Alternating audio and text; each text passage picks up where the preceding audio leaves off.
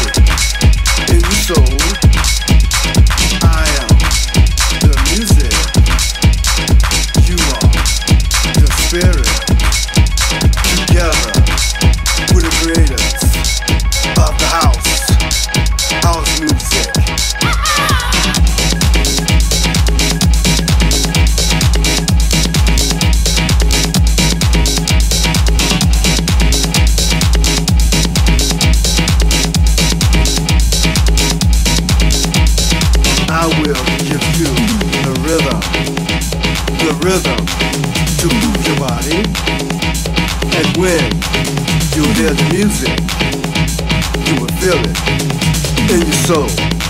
Let's go, let's go.